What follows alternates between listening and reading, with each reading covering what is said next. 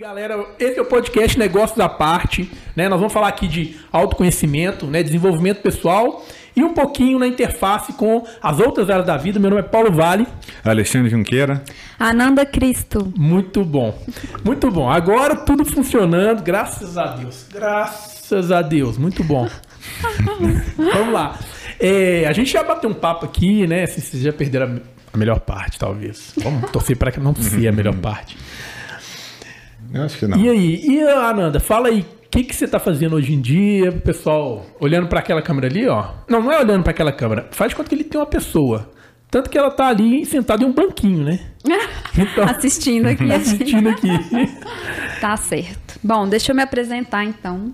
Bom, primeiro eu queria agradecer, né, o convite. É mais que especial, né? Até porque daqui a pouco a gente vai contar um pouquinho da história aqui nossa. Mas é, meu nome é Ananda Cristo, eu sou terapeuta atualmente, né? Trabalho com inteligência emocional, Bioflow. Também sou computurista e trabalho com algumas outras terapêuticas. Muito bom. Deixa eu só te dar um, um negócio. Quando você vira assim, ó, leva o microfone. Ah, tá. Entendeu? Tá bom. E é bom que o microfone você pode mexer bem aqui, ó. Dá pra brincar. Esse aqui. É só isso, só puxa aqui, ali, ó. Ah, beleza. Falar bem juntinho Perfeito. aqui. Isso, perfeito. Você tá Tem maravilhoso. que repetir? Não, Não, ficou ótimo. ficou ótimo. Então tá bom. Muito bom. É, então, o que, que nós vamos falar primeiro? Tem vários assuntos que a gente, que a gente tá falando, a gente falou um pouco tipo 4 aqui, tá, É, já que- falamos. Falamos, o que mais de assunto que tem aqui? Tem os assuntos do Instituto, a gente viveu, né, muitas histórias lá.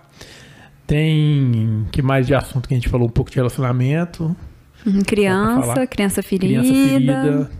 aspectos emocionais Sim, falamos da que história devem dos ser neurônios. levados em que conta. devem ser levados em conta. Falamos dos três centros, o neocórtex, o cérebro reptiliano e o sistema límbico. O sistema límbico, inclusive, que em marketing usa muito hoje em dia. Uhum. É. O que mais? Não, eu acho que a gente podia começar até para entender um pouco, é, a Ananda falar um pouquinho sobre o trabalho dela, sobre o que, que é, é Bioflow, sobre o que, que ela faz, Uhum. sobre quais as vertentes de trabalho que ela, que ela atua hoje, né? Aí depois a gente fala de como foi chegar nisso, né? Sim, ótimo. Adorei a ideia. Bom, vamos lá. Contando um pouquinho mais sobre o meu trabalho. Então, eu sou terapeuta Bioflow. Mais especificamente, trabalho com inteligência emocional Bioflow, que é um processo de autoconhecimento e transformação pessoal que trabalha os aspectos tanto emocionais, né? Trabalha a consciência emocional, a consciência mental e a consciência física, como ferramentas de trabalhar questões profundas, como traumas, memórias, né, desde a infância, uma, um processo de transformação mesmo, de aspectos, padrões, memórias, pensamentos e Dentro dessa, dessa ferramenta da inteligência emocional, a gente utiliza uma delas é a respiração, respiração Bioflow, que tem sua raiz no Renascimento. É, mas né, foi criado todo um modelo dentro da Bioflow para fazer é, utilizar essa ferramenta. E também a gente usa a ressignificação emocional, que é um- uma forma de pegar todo aquele processo da respiração, que basicamente a respiração ela traz à tona, traz, faz com que a pessoa entre em contato com emoções, memórias e questões inconscientes do seu ser, e aí ela traz para a consciência. E com a ressignificação, a gente consegue trabalhar um processo de ressignificar aquelas emoções, que são muitas vezes emoções que têm raízes, né, aspectos e vivências da infância, traumas, enfim. Então, essa basicamente resumindo, esse é o trabalho que eu desenvolvo com a inteligência emocional Bioflow. Perfeito. Isso aí. É, e como que a gente se conhece? Bom, É, é legal. assim, Aí é legal, perspectiva. porque É, eu vou fazer um gancho aqui já mergulhar na em como eu cheguei aonde eu tô hoje, né? Com com o meu processo, com o meu trabalho e meu desenvolvimento hoje. Sim. E aí tem justamente a raiz aonde é que a gente se conheceu aqui, nós três, né? Bom, meus pais, eles, é, desde que, antes mesmo do meu nascimento, eles já tinham um processo de busca interior, trabalho de autoconhecimento. Então, eles sempre buscaram muito é, se desenvolver esse aspecto na vida deles. E aí, quando eu nasci, eles conheceram o trabalho do Gurdjieff, que é um trabalho que é um trabalho de autoconhecimento que busca trabalhar o estado de presença e autoobservação de si. E aí foi de onde eu conheço esses dois aqui. Uhum. a gente se conhece há muitos anos, acho que, né? Nem sei, assim, o Alexandre, por exemplo, Desde que eu me entendo por gente, eu. Eu acho que nem entendia por gente ainda, né? Pois é, acho que desde bebê mesmo. Sei lá, um, assim. um, dois anos, acho que já tinha algum contato, né? Sim, é através desse trabalho. Nossos pais frequentavam esses encontros, né? Que tinham esse aspecto do autoconhecimento e, e eles levavam a gente também para vivenciar, assim, desde criança. Já começar a absorver é, mesmo essas pinceladas mesmo de autoconhecimento, de sutileza, de presença, de meditação. E aí foi onde a gente se conheceu, assim, inicialmente. Uhum. Sua mãe também, você conheceu através da sua mãe, não foi? Foi. Só que minha, minha mãe foi um pouco diferente porque ela entrou em 2001. eu acho que seus pais entraram bem antes, né? A sua mãe e seu pai também, tem muito tempo, né, que eles Sim. entraram. E aí minha mãe, minha mãe tipo nova demais, né, cara, assim, aquela pessoa bem tranquilona e tal. E aí, mas aí em 2002 ela, minha irmã falou, cara, eu quero ir nesse negócio aí. Minha irmã tinha 14 anos. aí ela falou assim, ô, você quer ir? Nós estamos indo. Aí eu falei, ah, eu vou nesse negócio também. Aí eu fui e nunca mais parei de ir. Assim, né? Parei agora há pouco na, no Covid aí, mas. É, então acabou que eu entrei um pouco depois, né? Eu entrei bem depois de vocês, mas ao mesmo tempo eu, eu frequentava direto, né? Uhum. Vocês iam mais nos encontros, né? Então ficou essa diferença aí. Eu acho que a gente. Eu falei no nosso último encontro aqui o que, que é o, o, os encontros Gurdjieff, o que, que a gente vai fazer lá, o que, que é esses grupos, mas agora eu queria ver do seu ponto de vista o que, que é até para as pessoas entenderem e não ficarem assim, ah, o que, que é esse lugar que esse, que esse povo se conheceu, que ele ia, que os pais iam, o que, que é isso? Como que eu vejo isso hoje, né? É, hoje em dia está muito difundido o autoconhecimento. Né? Então, meditação, tem muita coisa de meditação na internet. É, autoconhecimento mesmo, até a visão de a separação do homem emocional, inteligência emocional, inteligência intelectual, física, motor, né? é, essas três formas de inteligência, essa divisão. Hoje na psicologia essa divisão é aceita também.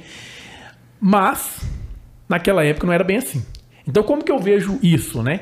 A gente teve esse privilégio de conhecer esse caminho muito antes disso de ser difundido, né? Por alguns motivos, né? No, no meu caso foi meu pai que era muito intelectual, assim, gostava muito, muito de teoria e ele e era muito sensível e ele viu que isso era uma verdade, mas nunca entrou na prática. Meu pai é um cara que praticamente ele trouxe esse conhecimento na minha família, mas ele nunca praticou. E aí minha mãe foi lá e colocou em prática e depois eu e minha irmã também entramos lá, né? E então assim, os nossos pais, né? É interessante, nós três aqui vi dos pais esse caminho, né? Eles deram isso para mim é um privilégio que a gente teve de conhecer isso antes, né? Por exemplo, hoje eu falo na, na internet que eu medito há 20 anos e, e é raro isso, né? Ainda mais para alguém da nossa idade e tal. Mas porque foi uma sorte mesmo. Eu lembro quando eu na época da faculdade eu fazia paradas, né? Meditação stop, né? E, e o pessoal falava, cara, Paulo é muito louco. Olha, ele tá de olho fechado lá em cima, olha ali, ó. tá vendo lá de boa, lá fazendo uma meditação. E assim, é... E hoje isso, isso difundiu, né? E é interessante porque a ciência chegou na meditação, chegou nesse caminho. Naquela época não era, né? Naquela época era muito desconexo. Hoje tem, tem provas científicas de que meditação melhora o sistema imunológico, melhora, te ajuda a lidar com ansiedade, depressão, né? É, estresse, te ajuda a dormir melhor, é, dá muito mais foco, né? A meditação e o autoconhecimento. Eu vou falar com você assim. Quando eu fiz, a gente, a gente vai falar aqui de, de um pouco de cura emocional, né?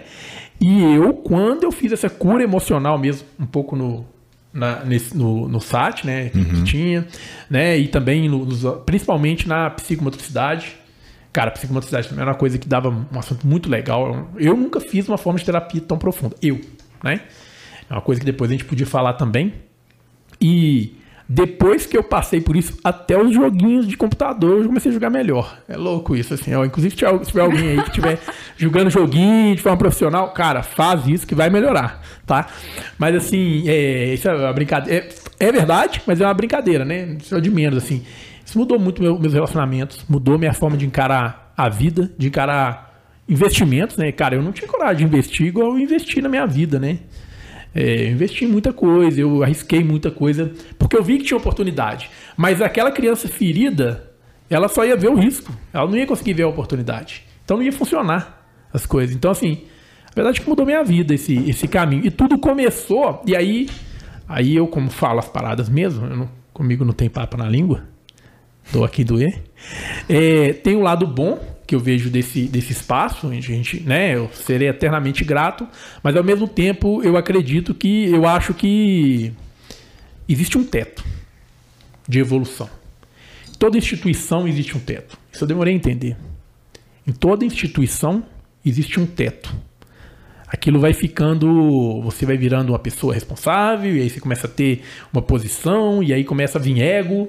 Isso em toda, igual toda religião sempre foi, né? E, e aí um dia eu entendi, agora eu tô até saindo um pouco do assunto, mas. Não, tá bom. Tá bom. E. É, e aí eu fui criado nesse lugar, né? Assim, eu frequentei, eu era CDF nesse lugar, assim, essas coisas certinho, sentava com a coluna ereta, as meditações. Até que um dia eu passei por muita coisa, né? passei pelas, pelos, por esse processo de cura que não foi emocional e tudo mais, que não foi lá, né? Foi por outros caminhos. E ali eu fui vendo, fui sentindo aquele feeling, cara, tem algo a mais. Existe alguma coisa a mais ainda. Até que um dia eu recebi um flyer, né, do Aron. Você lembra do Aron? Você uhum. já não conheceu o Aron. E eu cheguei lá, Aron era um, um, um mestre desperto em Belo Horizonte, né? É, desperto é meio relativo, né? Não tem como provar nada, mas assim, é uma pessoa que você olhava nos olhos e via que só tinha amor ali dentro, né? não tinha ego. E e eu até queria saber sua impressão também do Aron. Que pode ser bem diferente, né? Você viu é. ele uma vez. Mas nós vamos, vamos chegar é. lá, deixa eu só terminar aqui. Aí.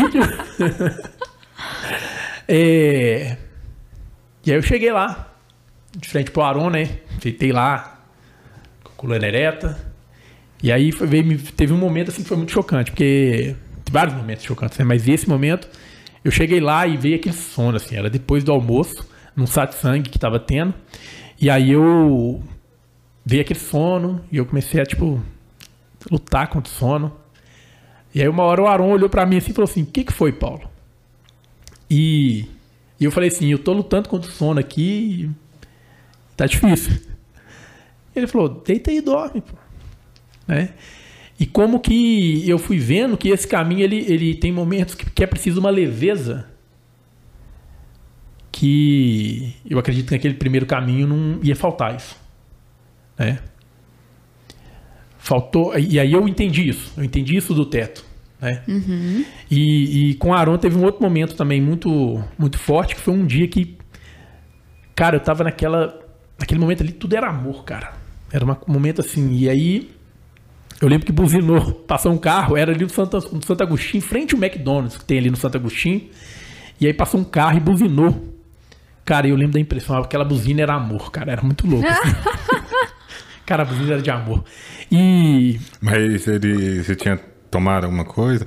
Tô brincando. Eu, eu, eu acho que não preciso tomar nada, eu já sou muito louco sem tomar, assim. Mas, é. Por que, que eu tô falando tudo isso? Porque eu acredito que foi um pontapé e nós tivemos essa sorte também de fazer, seguir o caminho, fazer uhum. uma revolução na vida mesmo, seguir o caminho, seguir as buscas, né? A Nanda falou várias buscas que você encontrou, né? Sim. É, eu acho assim que são, são caminhos, né? Dentro disso a gente tem uma gama de possibilidades de caminhos diferentes. E aí a gente começa em um e de repente a gente está experimentando o outro, que talvez naquele momento faça mais sentido. Sim. Né? E aquele antes fez sentido antes, né? Exato. E agora a gente está vivenciando uma nova etapa, uhum. um, modo diferente, e aquele caminho agora faz sentido. Sim. Mudar, né, de rumo. E aí é o, é o problema de a gente, às vezes, é, não se permitir, não estar aberto aos outros caminhos que aparecerem. Né? Sim, não se engessar, né? Assim, tá aberta a flexibilidade e abrir mesmo para conhecer e entender o que de fato tem de bom ali dentro. Porque tem muitas coisas boas, mas É. também tem pessoas, né? E quando tem pessoas, instituições, acabam também, sem querer, levando para outros aspectos. Então, assim, colhe o que é bom e segue seu rumo, né? Segue sua vida e encontra outro caminho que você vai poder colher também coisas boas, né? Nada impede de você ficar naquele caminho também se fizer sentido para você. Exatamente. E aí veio uma coisa, assim, ó. Falando muito, mas eu vou, vou ficar mais quieto depois. Não. É, é, uma coisa que ficou clara pra mim é que. o- inclusive, eu falei isso um, um dia no instituto. Foi um momento meio. tenso, assim. Mais tenso, assim, mas foi bom, né? Que a instituição, em algum momento, ela tem que morrer pra você. A instituição tem que morrer pra você. O apego à instituição. E, e você não precisa sair da instituição e nem nada. É, você pode continuar lá, mas o apego da instituição tem que morrer, porque a instituição ela é uma instituição, ela não é, é tipo o amor ao cruzeiro.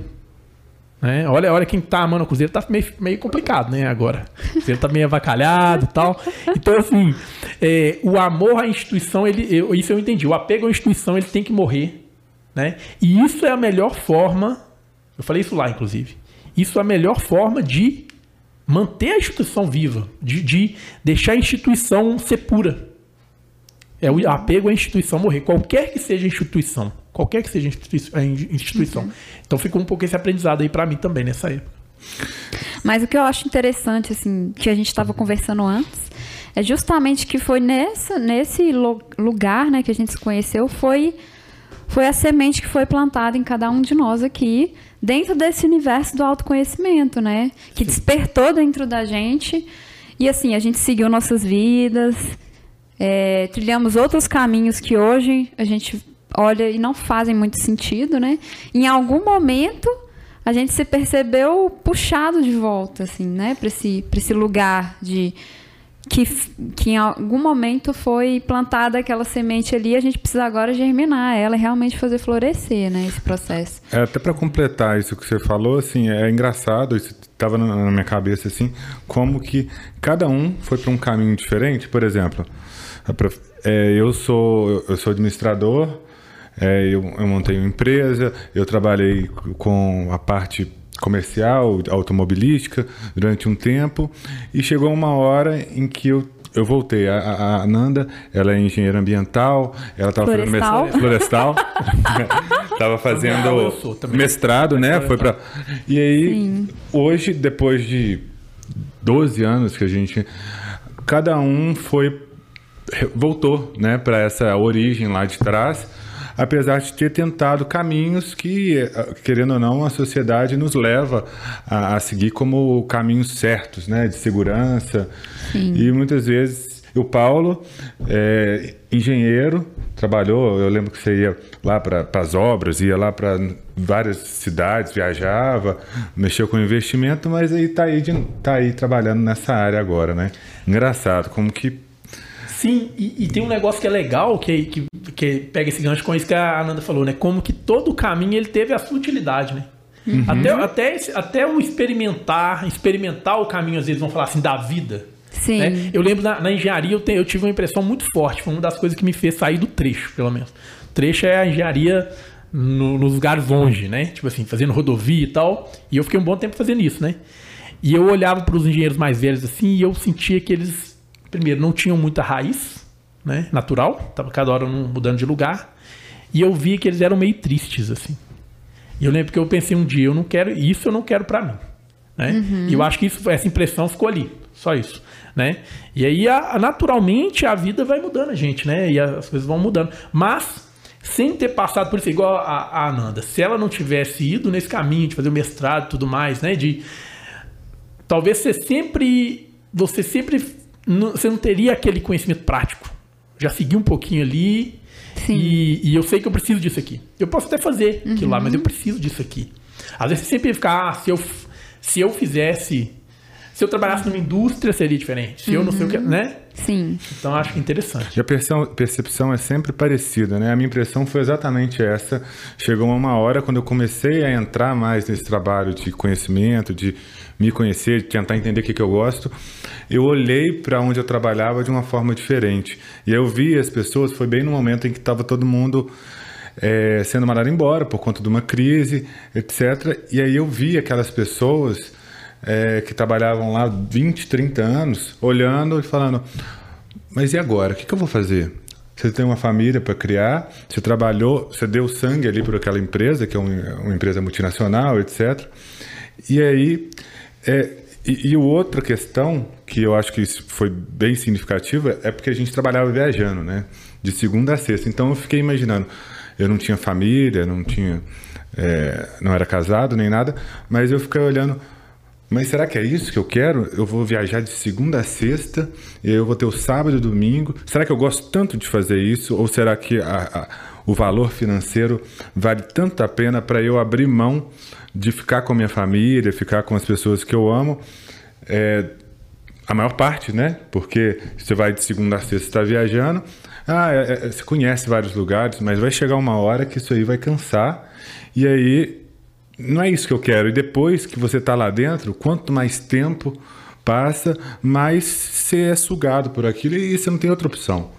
Né? Então eu falei, ah, dá tempo ainda de fazer, então vou mudar, vou, vou tentar entender. Eu fiquei seis meses tendo certeza que eu ia sair, mas pesquisando o que, que eu vou fazer. Eu não sei o que, que eu vou fazer. Uhum. É... Nossa, isso é a realidade de muita gente, né? Muita gente segue, às vezes, um caminho que não tem nada relacionado com com verdadeiro propósito, né? Essa busca de um sentido para fazer as coisas e gostar do que faz, né? E, e aí se perde disso e segue o rumo nesse rumo que a gente acaba sendo condicionado, né? Vai é na medo, né? boiada, né? junto com a boiada, do que tem que ser, do que a sociedade quer que a gente seja. E aí, tanta gente né, infeliz é. com o que faz. Assim, eu nossa. acho que é um, é, é, é, um medo, né? É um medo que paralisa aquela pessoa. É um medo. É, é um, a pessoa idealiza um, ah, não, mas se eu não fizer isso, é, eu não vou conseguir fazer isso, isso e aquilo. Então a pessoa tem tanto medo de, de, de não ter segurança que acaba muitas vezes vivendo uma vida inteira sem fazer o que gosta, sem arriscar, né? O risco, ele faz parte da vida, né? A gente está arriscando todos os dias.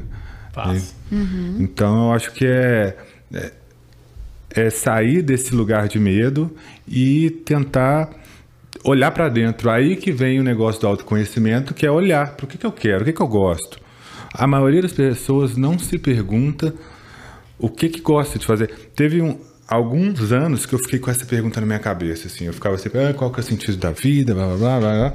Aí eu fiquei, o que, que eu gosto de fazer? O que, que eu realmente gosto? E eu não conseguia achar nada durante muito tempo. Não conseguia achar. Tipo, eu gosto de várias coisas, mas eu, onde eu realmente me sinto bem, satisfeito, preenchido? E não achava, né? Depois eu consegui encontrar algumas coisas e tudo, mas principalmente o me conhecer fez parte para eu saber qual que é o meu lugar. Né? E isso é com muita uhum. gente, né? Isso é incrível como que as pessoas não sabem o que gostam e fingem, acham que gostam de alguma coisa com base no que eles tiveram dos pais ou tiveram de algumas experiências na vida e depois vão perceber que não era bem aquilo, né? Uhum.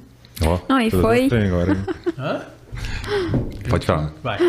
Bom, foi bem isso assim que aconteceu comigo também, né? Eu, fiz, tive minha formação dentro da engenharia florestal, fiz o mestrado.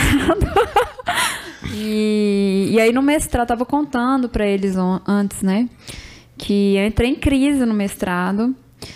Tá, e aí eu entrei com um processo terapêutico de autoconhecimento, né? Que foi justamente é, a inteligência emocional. Eu, eu fui paciente, cliente, né? E aí fiz o processo em mim mesma. E aí fui aprofundando justamente nisso, assim, porque eu entrei em crise, percebi que aquilo não tinha nada a ver comigo, aquele universo da academia, assim, não era diferente do que que a gente vê dentro das empresas, enfim. E eu não conseguia me enxergar mais fazendo parte daquilo. E aí foi muito interessante, assim, que eu comecei, que essa crise começou a me despertar para um, um novo olhar, assim, em relação ao que realmente eu queria fazer com a minha vida, com a minha trajetória de vida aqui, né? E, e ressignificar isso de que é, já tô velha demais, não posso mudar mais de rumo, é, que vou ter que começar do zero, isso é muito ruim, né? E ressignificar esse processo e se dar a oportunidade mesmo de dar uma chance para aquilo que você acredita e que te, realmente te dá gana, né? De estar tá ali fazendo todos os dias. E aí, dentro desse processo de trabalho, de autoconhecimento, de olhar para dentro, de entender o que realmente eu sou, o que, que eu quero, qual é o meu propósito aqui, aí que eu comecei a entender que realmente eu eu, eu queria trilhar nesse processo de, de ajudar, né? De contribuir com o processo de saúde mental, emocional, é, física também. Uhum. E aí fui mergulhando nesse, nessa trajetória mesmo, de estudar, de me dar uma chance de recomeçar, né? Uhum. Isso é muito cultural, né? É, é, nossos pais pensavam de uma forma, né? A outra geração anterior. E aí era assim: eu vou criar patrimônio, eu vou criar segurança. Aí de repente veio uma geração em que, de certa forma, começou a ver as coisas de uma forma diferente, porque o trabalho, querendo ou não, a gente está trabalhando maior parte da nossa vida, né? Então, como você está trabalhando, você vai com uma coisa que você não gosta, você está perdendo a maior parte da sua vida, de certa forma, de acordo com o que eu penso. E aí as pessoas começaram agora a tentar ligar o trabalho ao prazer, né, ao que gosta, e não um trabalho como uma uma coisa que eu preciso fazer um sofrimento, né? O trabalho pode ser uma coisa agradável, pode ser uma coisa legal, né? E, e ainda existe muito aquele comportamento, mas acho que a gente está numa transição, no meio de uma transição, né? Para essa percepção. Claro que tem o extremo, né? Tem também aquela ideologia que eu vou viver que hoje as pessoas estão vivendo aí nesse mundo de YouTube, de fama, de não sei o quê, de, desses programas, né? Ficam lá que é como se a, a vida a vida fosse uma festa mesmo. Claro que tem o compromisso, você tem a responsabilidade e tal, mas eu acho que também tem o outro extremo, né? Ah, vou viver viajando, é, curtindo, fazendo não sei o quê. Tá, pode viver, mas depois é o equilíbrio, né? Depois você vai colher aquilo, né? Que você plantou durante um tempo. Então acho que tem que saber um meio termo, né? Não é nem um lado, nem um outro extremo. Né? Ó, fazer até um barulho de música aqui. Não, é, é, interessante esse assunto porque é, às vezes a gente separa como se fosse assim o caminho que o mundo quer, que é o caminho que vai me dar dinheiro, que vai me dar sucesso e tal e tal, e o caminho que eu sinto que é o meu propósito, que é o meu dharma, né? Que é o que eu vim fazer aqui, o que eu quero, o que eu vou ser feliz, né? E aí isso já entra muito autoconhecimento aí. Porque para começar, o que que te deixa feliz? Cara, só essa pergunta já Será que o que te deixa feliz é só o que te dá prazer? Não sei, né? Eu, eu acho que não. Eu acho que em um momento aí, se você fizer só o que te dá prazer por um tempo, eu acho que você entra até em depressão, né? Então entra primeiro essa, essa perspectiva. E a outra coisa é que, não, pra, na minha visão, não é essa separação assim. Um caminho vai te dar dinheiro, sucesso e o outro caminho. Não. Muitas vezes esse caminho que. que esse caminho do seu caso ali do, do, mestrado, né? Do meu caso seria ficar ali. Na... Às vezes é um caminho até de destruição, até financeira, né? Não, essa, essa separação para mim é um pouco diferente. É assim, é o caminho que o mundo aceita que eu faço, que é cômodo. Por exemplo, a faculdade. Assim, se for olhar a verdade mesmo, cara, não faz nem sentido fazer faculdade hoje.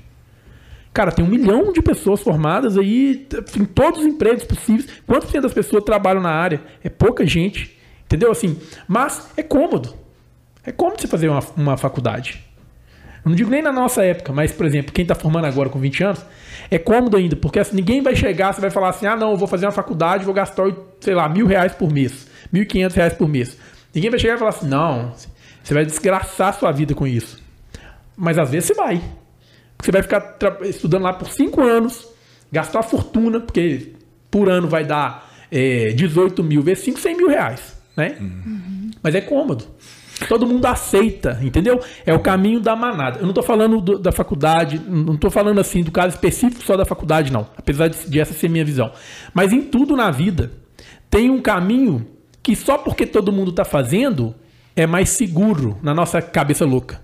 Então, por exemplo, o mestrado pode fazer porque todo mundo aceita. Uhum. Né? A engenharia, eu trabalhar lá, não, todo mundo aceita. Você está lá na, na, Ford, todo mundo aceita. Agora, na hora que você fala, cara, eu vou, eu vou fazer, montar uma empresa e tal, já é um caminho diferente. Ainda mais se for montar uma empresa num ramo diferente, com uma criatividade, com uma espontaneidade diferente, todo mundo vai falar, você é maluco. Né? Uhum. Então, não. E às vezes você vai ganhar muito mais dinheiro, assim. Inclusive, é, é igual eu vou ser músico, eu vou ser ator, não sei o que, isso aí, eu, todo pai antes tem um pavor, né? Porque fica com medo. Mas isso vem muito de uma herança que a gente recebe, muitas pessoas formam na faculdade e tal, porque o pai e a mãe realmente é, é, um, é um presente para o pai e para a mãe. Não é porque quer fazer.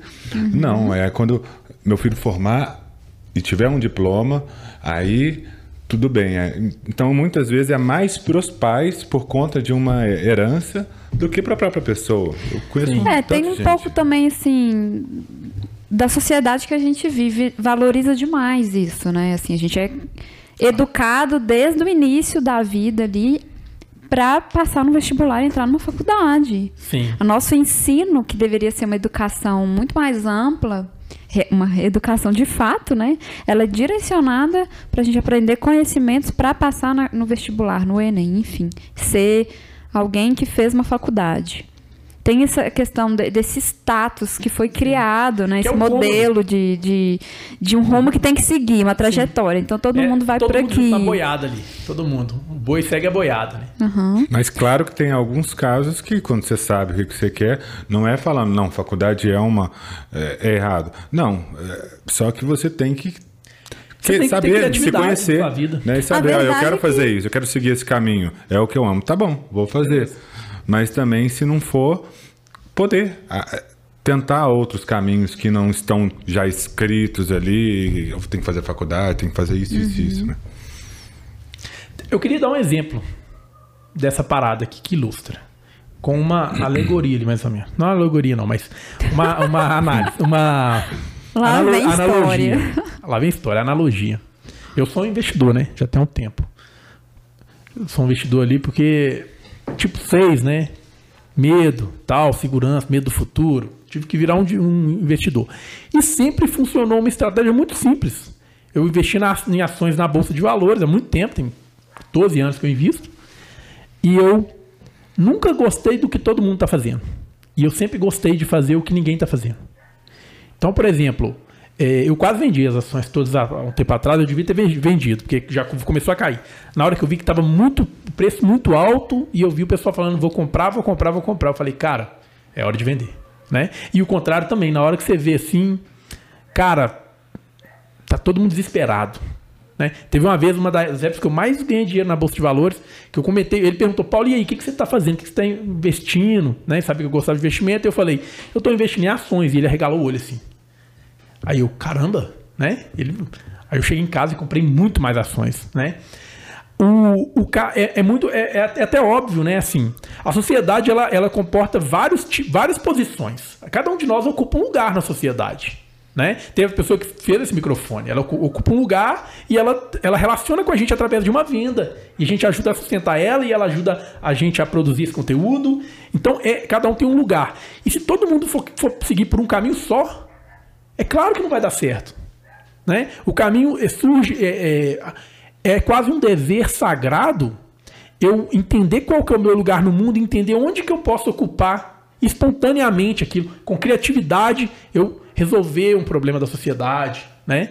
Mas o caminho é esse, fácil não é esse, definitivamente. O caminho fácil é o seguir o que todo mundo está seguindo. É o, é o né? Se está todo mundo seguindo ali, eu posso até me ferrar, mas vou ferrar com todo mundo. Então esse é o caminho fácil. Então acho que tem um pouco essa, essa pegada aí. Né? Não, não tem problema você ser um engenheiro. Mas se todo mundo for engenheiro, não vai ter jeito. Não vai ter condição. Aí acontece igual acontece hoje em dia. Tem pedreiro que ganha mais do que um engenheiro. O engenheiro ganha ali um salário de. Por quê? Porque tem muito engenheiro. Né? Porque é o cômodo.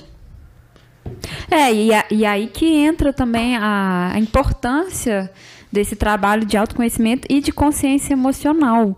Porque tudo isso que a gente está conversando aqui tem emoções atreladas, emoções mal resolvidas, emoções que se refletem lá do passado e que fazem com que a gente enxergue a vida como a gente enxerga e lide com ela dessa forma como a gente lida. Sim. Daí vem puxar para esse gancho, né? da, da questão emocional que a gente estava conversando mais cedo, né? Sobre a importância de fazer um trabalho emocional e desse processo de autoconhecimento para entender realmente de fato o que, que eu sou o que, que eu sinto, o que, que eu quero, o que, que eu penso, né? o que tem a ver com, com, com a minha essência, comigo mesmo, o que tem a ver com influências externas, ou padrões que eu repito dos meus pais, dos meus familiares, ou coisas que a sociedade impõe para eu ser daquele jeito. Mas o que, que realmente eu sou? Sim. E aí né, como é importante hoje um processo de autoconhecimento, pra gente, até para a gente poder realmente entender o que, que a gente quer fazer da vida de fato, né? Sim. O que, que a gente vai ter prazer em fazer e ainda colher frutos com isso, assim. Usar das nossas habilidades. Então, esse é se autoconhecer, para entender. Até aproveitar nesse gancho seu aí, eu queria fazer uma pergunta. É, o seu público, né? As pessoas que te procuram para trabalhar isso, eu acredito que deve ser na grande maioria mulheres.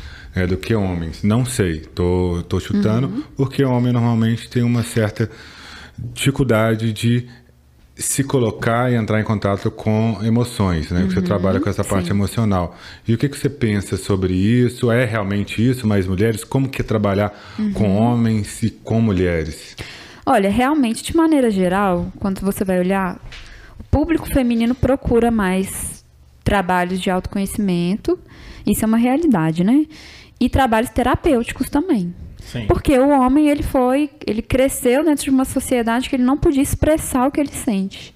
Era homem não chora, homem não pode falar o que sente, né? Uhum. Cala a boca. Era assim, desde criança existe esse padrão dentro do universo do homem, né? condicionado a não sentir, a não expressar o que sente. E aí acaba que ele acaba, os homens de maneira geral, evitam de procurar esses processos justamente porque inconscientemente eles, eles acreditam que não podem, de fato, ter contato com isso, né? Uhum. Mas, curiosamente, não é uma coisa que acontece muito com o meu trabalho em si. Pelo menos até agora, né? Eu tive vários homens que procuraram meu trabalho terapêutico e foi muito, muito interessante, assim, bem profundo. Posso até arriscar dizer que eles aprofundaram mais que a maioria das mulheres, assim, que eu atendi. De, de quando eles realmente se propõem a, a, se colocar nesse lugar, né, que é um lugar desafiador, você tá ali se, se expondo, né, e vai entrar em contato com coisas muito doloridas e tentar ressignificar isso só dele já se colocar, eles dão um passo tão grande para chegar nesse lugar que ele chega realmente de verdade. Ele, ele realmente quer fazer acontecer. E aí eu tenho tido experiências muito interessantes com os homens nesse aspecto. Porque como eles chegam com essa vontade de fazer acontecer, de aprofundar, eles aprofundam. E aí o processo, assim, inacreditável, assim, é incrível, assim, de saltos mesmo. Às vezes mais que algumas mulheres, assim, que, que querem, mas, né, existe aqueles momentos muito fortes de autossabotagem e acaba, às vezes não quer ir, aí vai mais ou menos, aí quer, não quer, aí o inconsciente vem, enfim, é um, parece que é um processo muito mais assim, desafiador do que quando o homem chega realmente com vontade de fazer acontecer, né? Uhum. Então, muito tá interessante. Está crescendo muito esse movimento né, de trabalho, de, de, grupos de trabalho masculino. Antes, sempre a gente ouvia falar, ah, o, é, o feminino. É, eu esqueci como é que chama o Sagrado, Sagrado, Sagrado Feminino, feminino. Uhum. vários grupos, não sei o que e tal. Hoje existem trabalhos só de homens para trabalhar justamente essas essas questões que, que, que geram sofrimento, não só nos próprios homens, quanto nas mulheres, por conta de, de várias questões. É, inclusive, daqui, sem ser a próxima vez, na, na, na, próxima semana, na outra, a gente vai conversar com, com, com dois responsáveis por trabalho que está crescendo, eles são lá de São Paulo, está crescendo bastante e eu participei junto com eles de uma imersão e, cara, foi a coisa mais. Assim, é, a, a sensação que eu tive é uma sensação que eu nunca tinha tido de. É, eu sempre tive dificuldade de estar. É, não é estar entre homens, não, mas é, eu sempre, por eu ter sido criado mais próximo de, de mulheres, eu sempre tive uma certa dificuldade com homem, né, com grupos de homem. E lá eu me senti como nunca senti, assim, é, em casa, à vontade. Não tinha a, a mulher, a, a, nenhuma mulher, né? Então, não tinha aquela, sem querer, você fica com aquela coisa quando tem alguma mulher, independente se seja, não questão de interesse nem nada, mas é diferente. Você está com a sua, o, mesmo, o seu grupo ali. Uhum. Aí, os trabalhos costumam ser muito mais profundos, porque não existe nada para distrair. Querendo ou não, a gente distrai. Não questão de interesse nem nada, mas a gente está distraído. A gente é homem e, e, e, e é são mulheres. Tipo sete também. Né? mas é, é uma coisa que você se entrega muito mais e esse crescimento eu tô, eu tô achando uma coisa fenomenal. E é muito recente. É, é tipo de Sim. um ano para dois é. anos para cá e é necessário, né? Necessário. Porque é, é isso, os homens onda, né? foram muito, muito podados também, calados, principalmente emocionalmente, né? Então, é, tem seu lugar de importância para ressignificar o que, que é o masculino, é, o que, que é poder expressar o que eu sinto de fato, né? Me mostrar de verdade, sem tantas máscaras e, e tanto engessamento, né? É. Se abrir para ser mais espontâneo, mais leve, né?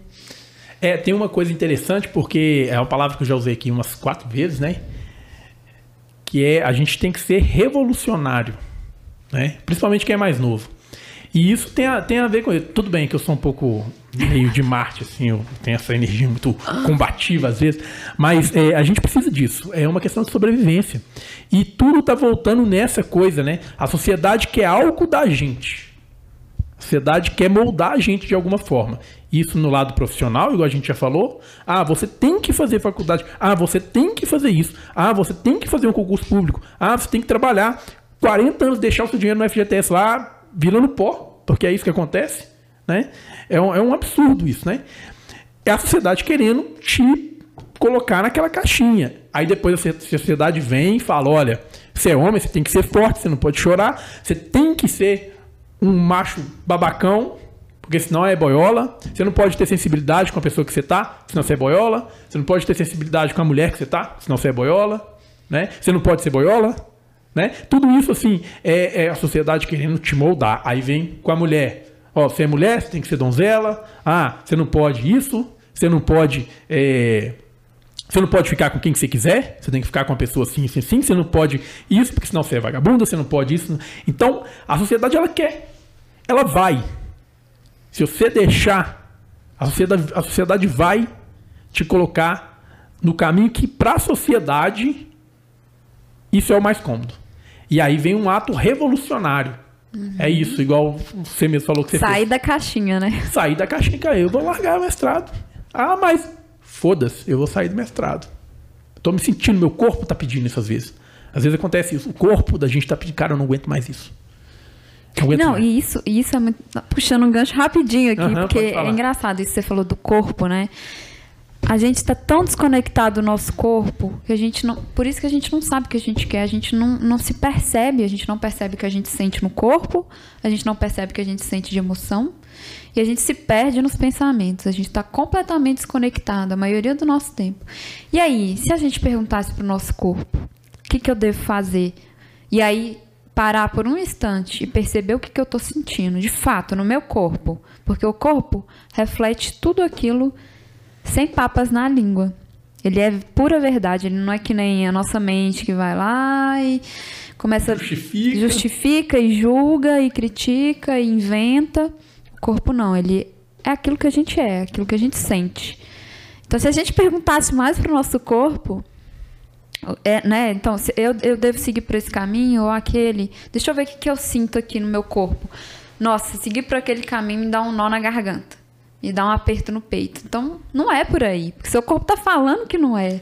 Sim. Mas não. Aí você se pergunta, e aquele outro caminho? Aí seu corpo relaxa. É como se ele soubesse. É. Porque é isso, né? Processo de autoconhecimento e de consciência corporal, emocional. E, e a dificuldade que a gente tem de entrar em contato com o que a gente está sentindo no corpo. Porque você é, falou sobre e- esse sentir, mas é muito difícil a gente conseguir. É porque a gente está tão habituado a não perceber que aí é muito. Mas o que, que eu estou sentindo? Não sei o que eu estou sentindo. O que, que meu corpo está pedindo? Eu não sei, mas existe um treinamento, existem trabalhos que fazem você se aproximar mais dessas, dessas, dessa conexão com o próprio corpo, né? Eu acredito que você tem alguns, mas, por exemplo, movimento autêntico, tem trabalho voltado para as meditações ativas lá, são muito para entrar em contato com e, e conseguir fazer deixar levar, né? Sentir o corpo e movimentar. Eu acho que assim, eu tive muita dificuldade no começo, porque eu nem pensava no meu corpo. Não, é, é, é muita cabeça e tal. E isso eu acho que deve ser para algumas pessoas é mais fácil, mas para outras que não é tão fácil, existem formas de, de começar a treinar e fazer atividades que, que facilitam esse acesso, né?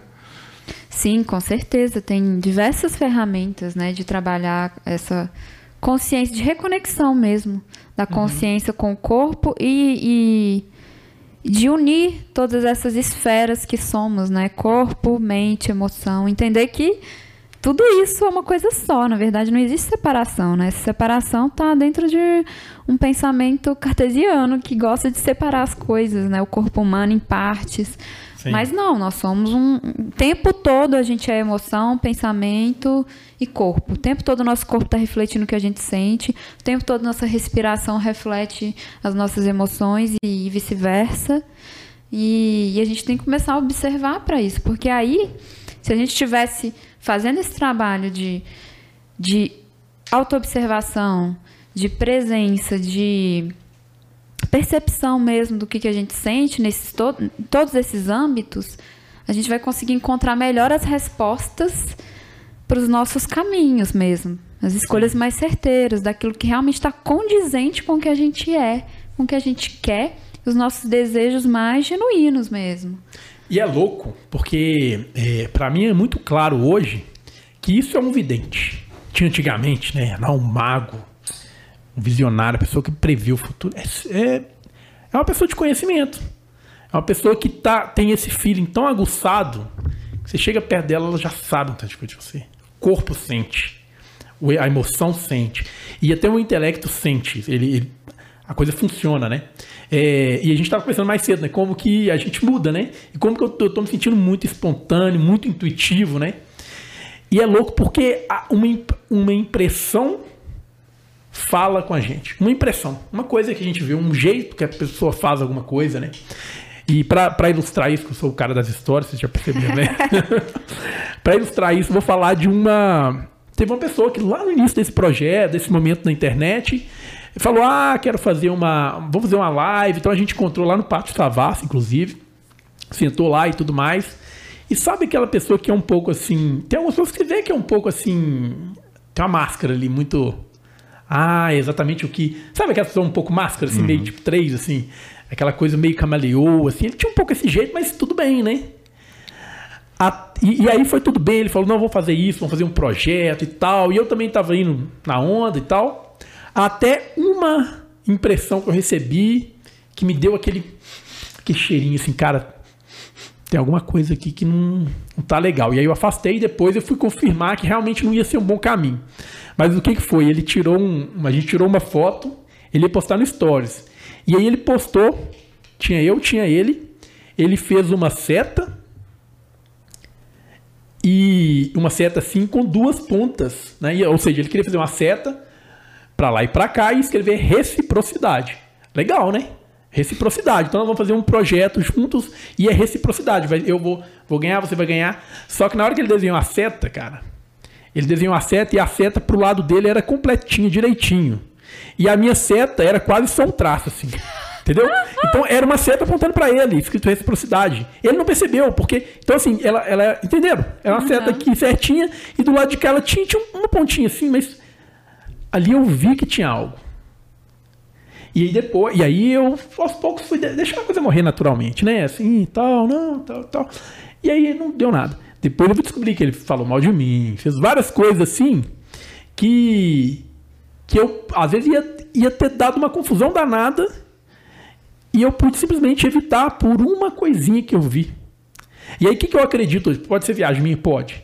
Mas o que, que eu acredito hoje? Isso está no inconsciente. Está no meu inconsciente ver aquela seta. No fundo, algo em mim já sabe. Eu- existe uma intuição. Algo em mim já sabe.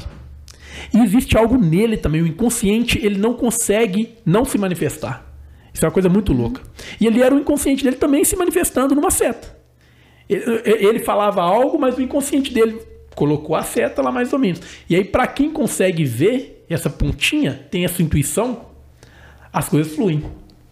Né? Não sei o que vocês acham assim, disso que eu falei, se é só uma teoria meio doida, mas é, é uma impressão que eu tenho hoje, sabe assim? É, eu acho que não é só a intuição. Acho que a gente tem intuição, mas a gente tem dificuldade de acreditar na intuição. Sim. Independente se é verdade ou não é. Não, mas a gente tem que aprender a seguir e respeitar a intuição. Tá, pode ser viagem? Pode. Mas Mas era uma, é uma é intuição. alguma coisa que eu estou sentindo, tem algum sentido. Qual que é o problema de eu seguir ela? Sim. Né? Não- eu acho que tem mais possibilidade de você conseguir ganhar alguma coisa em cima disso do que é eu acreditar, né? Eu acho que tudo é acreditar. Sim, e tem uma coisa, igual a Ananda falou assim, de nessa intuição tinha várias coisas ali, tinha o sentimento daquele momento. Uma intuição, ela, ela envolve muita coisa, Sim. Né? Que tem isso que você está falando aí. Envolve, às vezes você, você sente ali, tem alguma coisa errada nesse lugar, tem alguma coisa errada nesse espaço. Inclusive, eu queria te perguntar, você é, é bem sensitiva? Você, você sente que você tem um pouco de sensibilidade, assim, tem essa intuição um pouco? Ah, acredito que sim. Em vários momentos já estive em situações ou lugares, principalmente, que, tipo assim, não me senti bem, assim. E não tinha nada aparentemente, sabe? Mas eu não me sentia bem de estar ali. E a necessidade de ir embora mesmo. Não sei porquê, mas entendi que alguma coisa não era pra eu estar ali, assim. Não, não era o momento, não eram as pessoas. Então, não, não sei exatamente. Eu acredito que eu tenho uma certa sensibilidade. Todos nós temos, a gente só precisa aguçá-la. E para isso, a gente precisa trabalhar esse estado de de estar presente, né? Porque senão a gente não consegue perceber o que a gente está sentindo de fato. É, mas é isso, assim. Não sei até que ponto são intuições ou é só uma sensação ali de o que, que é bom, o que, que é ruim, o que, que é negativo, o que, que é positivo. A gente acaba se baseando muito com experiências que a gente já teve, né? E, e são reflexos do nosso corpo. Eu, hoje em dia, acredito muito nos, nos reflexos do meu corpo. Porque eu aprendi, dentro desse processo, que meu corpo, Fala. ele fala, ele fala e ele fala a verdade. Ele E fala. não mente, o corpo não mente. E aí é isso, assim. Você tá num lugar, meu corpo ah, já ficou legal, já contraiu aqui, já deu uma dor no estômago aqui, um nó na garganta.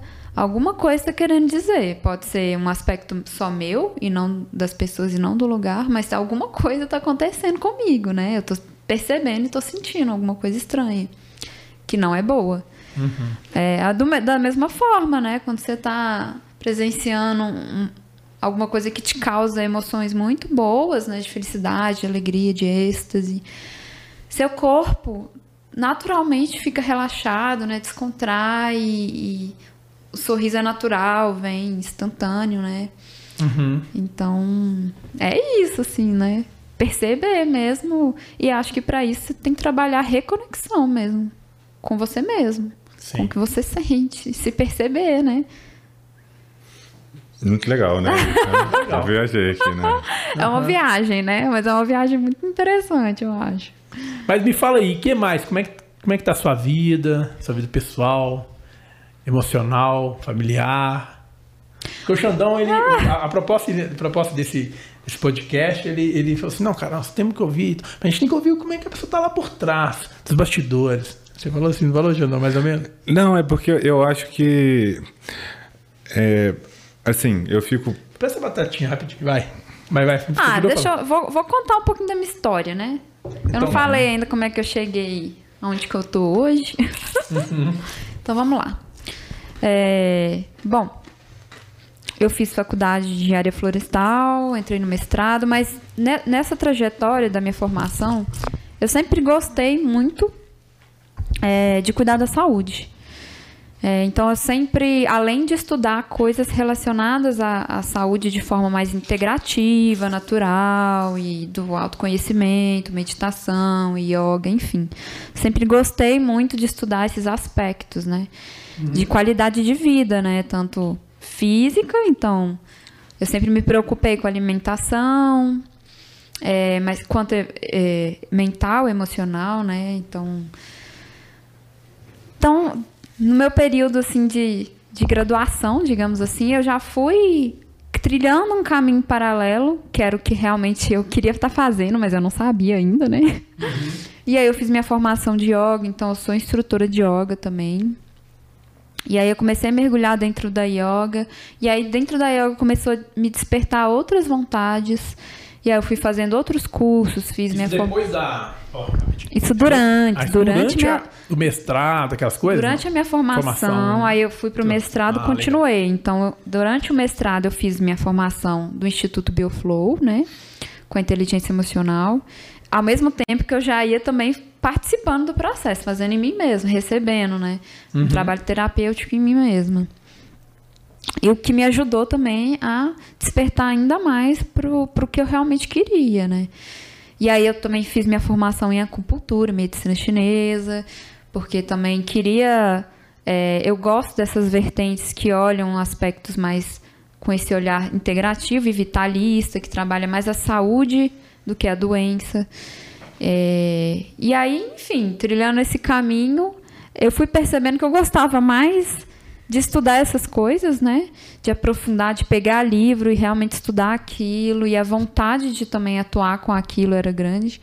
Eu só não tinha, acho que ainda, coragem de assumir isso para mim mesma, né?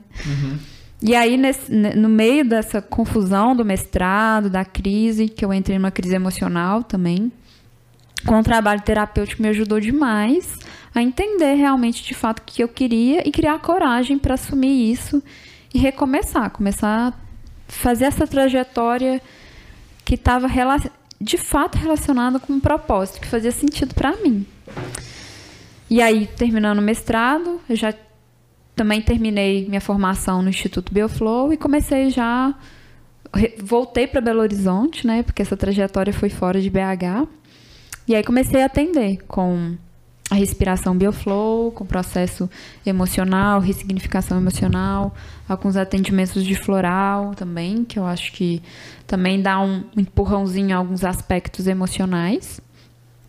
E é também um, um tratamento natural que trabalha de forma muito sutil, né? Não tem contraindicação, então eu gosto, acho interessante usar e faz muito efeito. E, e aí eu, né, agora assumi de fato que é isso que eu queria fazer, assim. Então, por enquanto, o diploma está engavetado.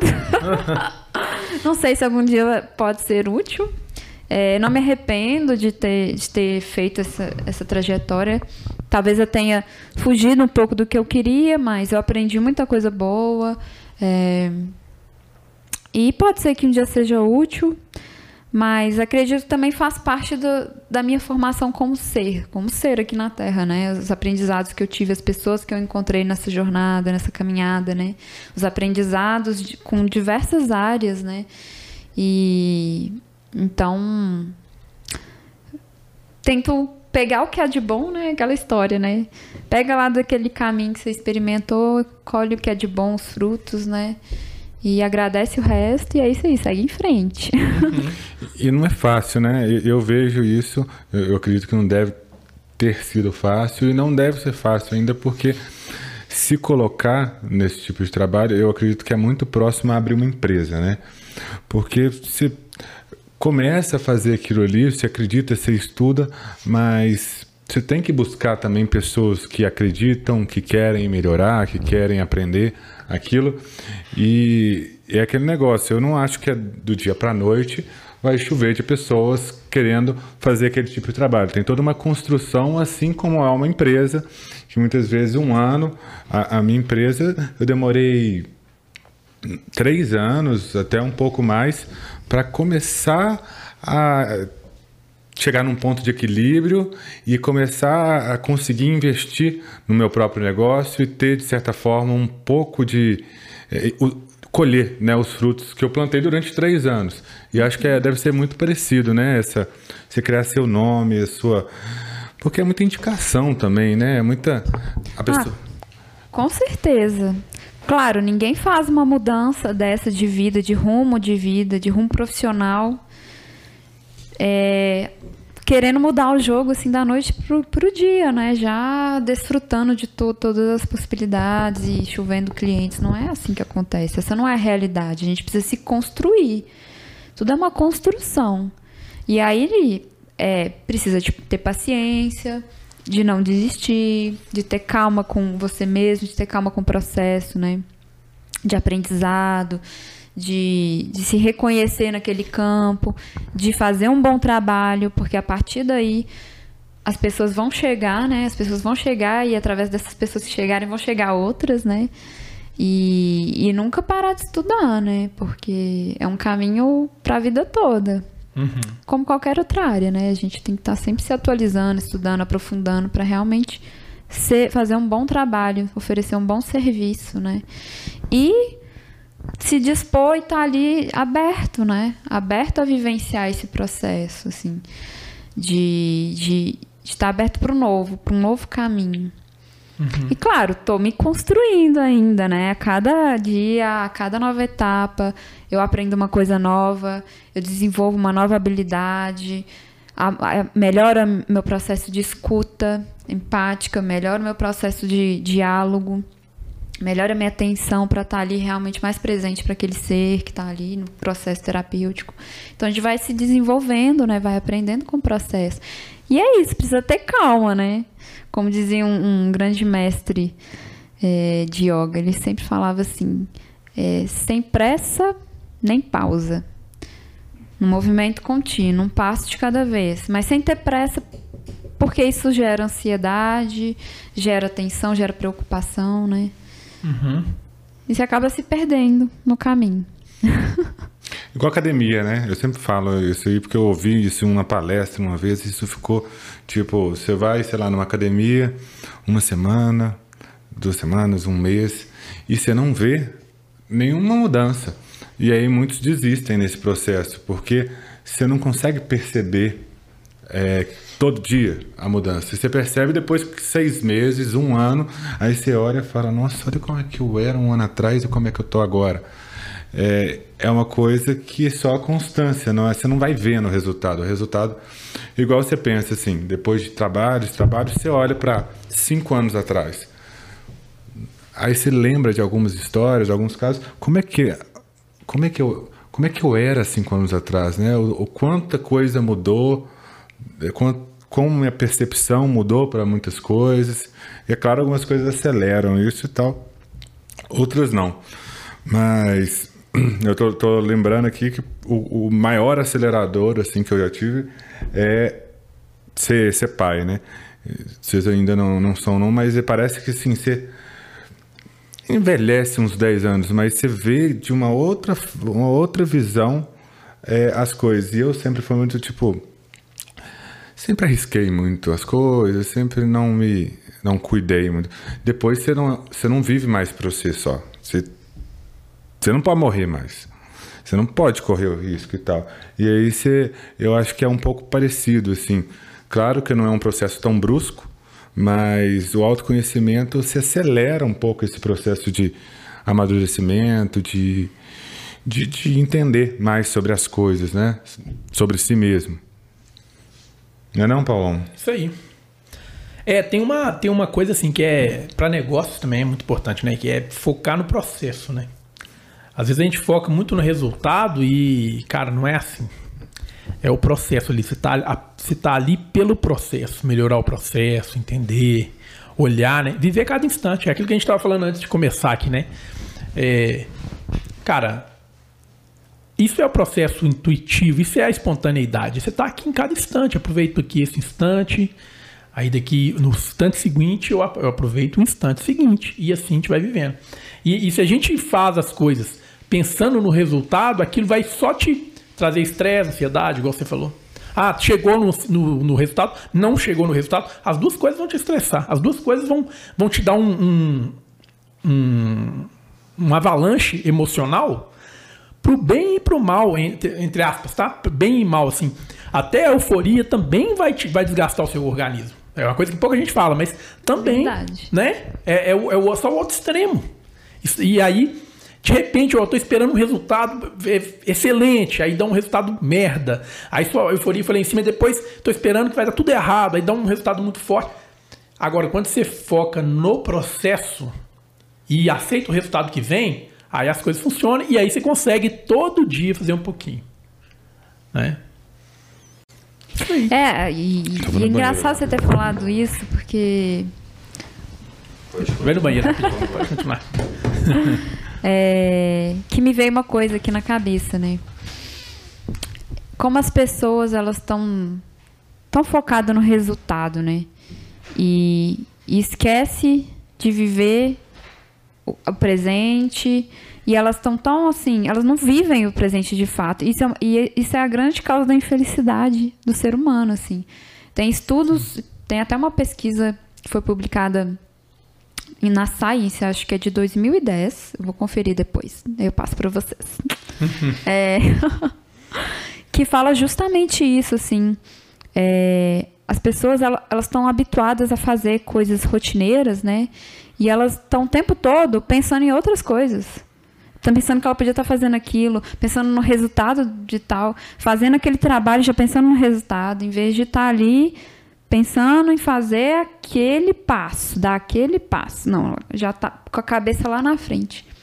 E aí ela nunca está satisfeita com o que ela está fazendo, porque ela nunca está ali presente de fato. Ela está sempre pensando no resultado, e se o resultado der errado, e se o resultado nunca chegar, e se chegar do jeito que eu não quero, do jeito que eu não espero, já vai criando uma, uma infelicidade momentânea ali naquele momento, em vez de se conectar com o passo que ela está dando ali, um de cada vez.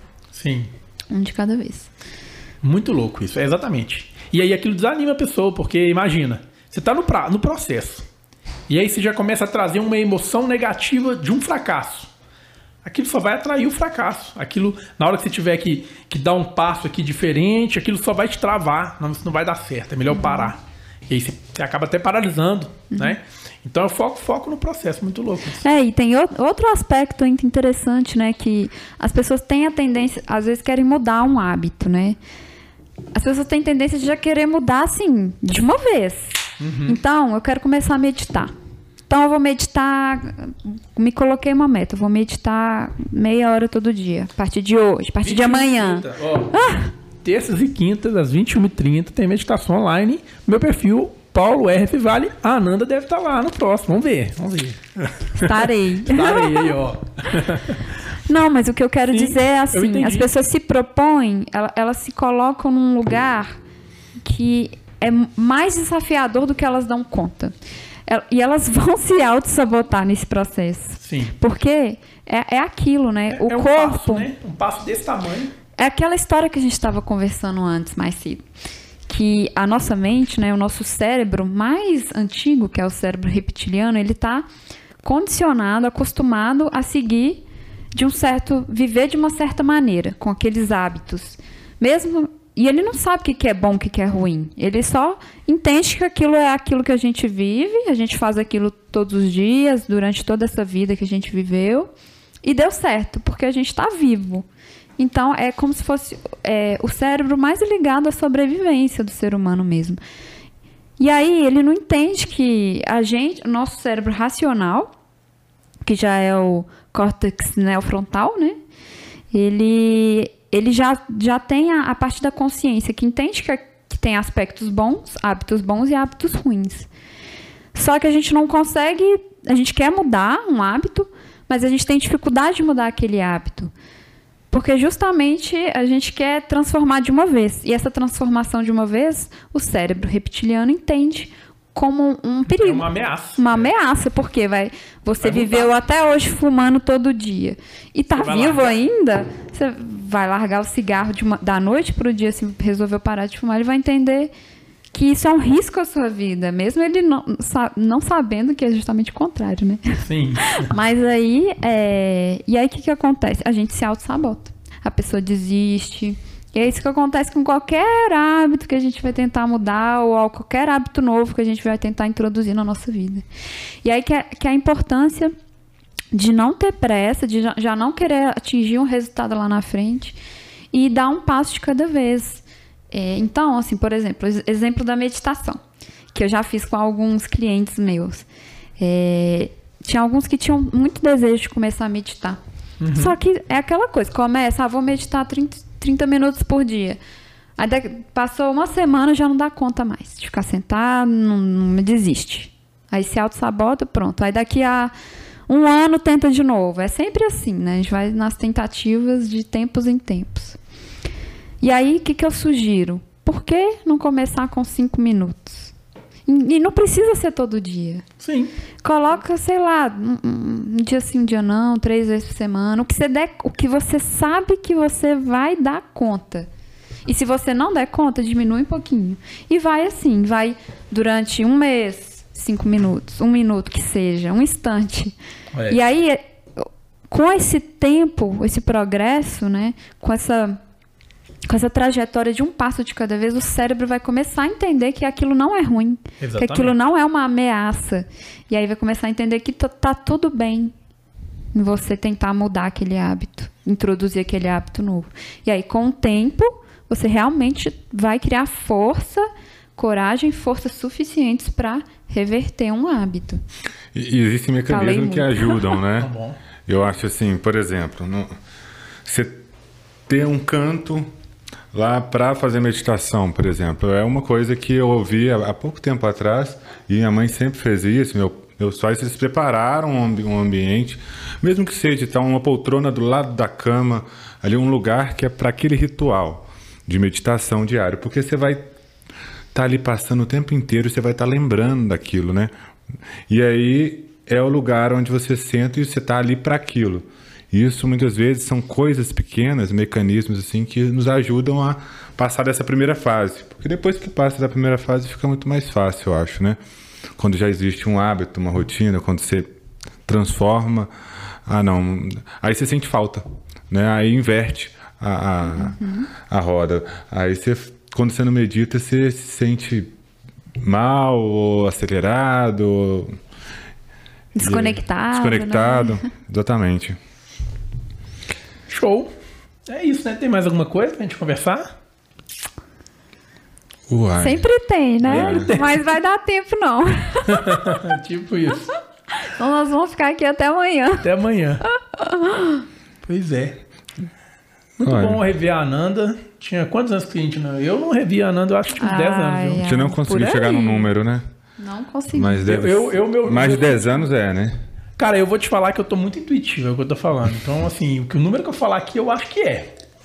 Eu acho que a última vez que eu vi a Ananda foi lá pra 2011, chutando. 10 anos atrás. Eu acho. Será? Eu acho. Onde? Bom, mas tem muito tempo, No, basicamente. Tem muito tempo. De- Devia ser num No Congresso. de jovens. O meu chute aqui é no Congresso de Jovens. Né? Ah, acho que a gente deve- já deve ter se esbarrado aqui em Belo Horizonte em algum momento, não sei. Ah, eu lembrei. Eu esbarrei com você há uns 7, 8 anos num ponto de ônibus em frente ao BH Shopping. Nossa, Você não vai lembrar. esse aí eu não lembro. Nossa, Eu não lembro. Eu lembro que fazia. Eu até não reconheci, falei, será que é? Não sei o quê. Aí eu cumprimentei, a gente não falou nada, porque, tipo, e aí, beleza e tal. Trocamos dois minutos de conversa. E aí cada um foi pro, pro seu lado. Lembrei agora. Ó, não tinha Olha lembrado. só. Mas enfim, muito bom rever vocês. Fiquei muito feliz com o convite. E parabéns também, né, pela proposta. Muito interessante. E espero que cada vez mais conhecimento aí venha a partir desse, desse processo de negócios à parte. Negócio da parte. Muito bom. E a gente vai melhorando a cada dia, né? E a gente queria Com agradecer certeza. isso a, a presença. A gente teve algumas intercorrências no caminho, É, pilha problemas com pilha. Pilhazinha aqui, ó. Acabou. Vamos correr atrás. E eu não sabia que vendia pilha na, é, vendia pilha na padaria. Ah, vende. Não, não Geralmente sabia. Isso foi um aprendizado hoje. que Muito bom, muito bom. Então é isso. Foi um prazer ter você aqui. Um abraço e até mais. Muito obrigada. Até a próxima. Valeu.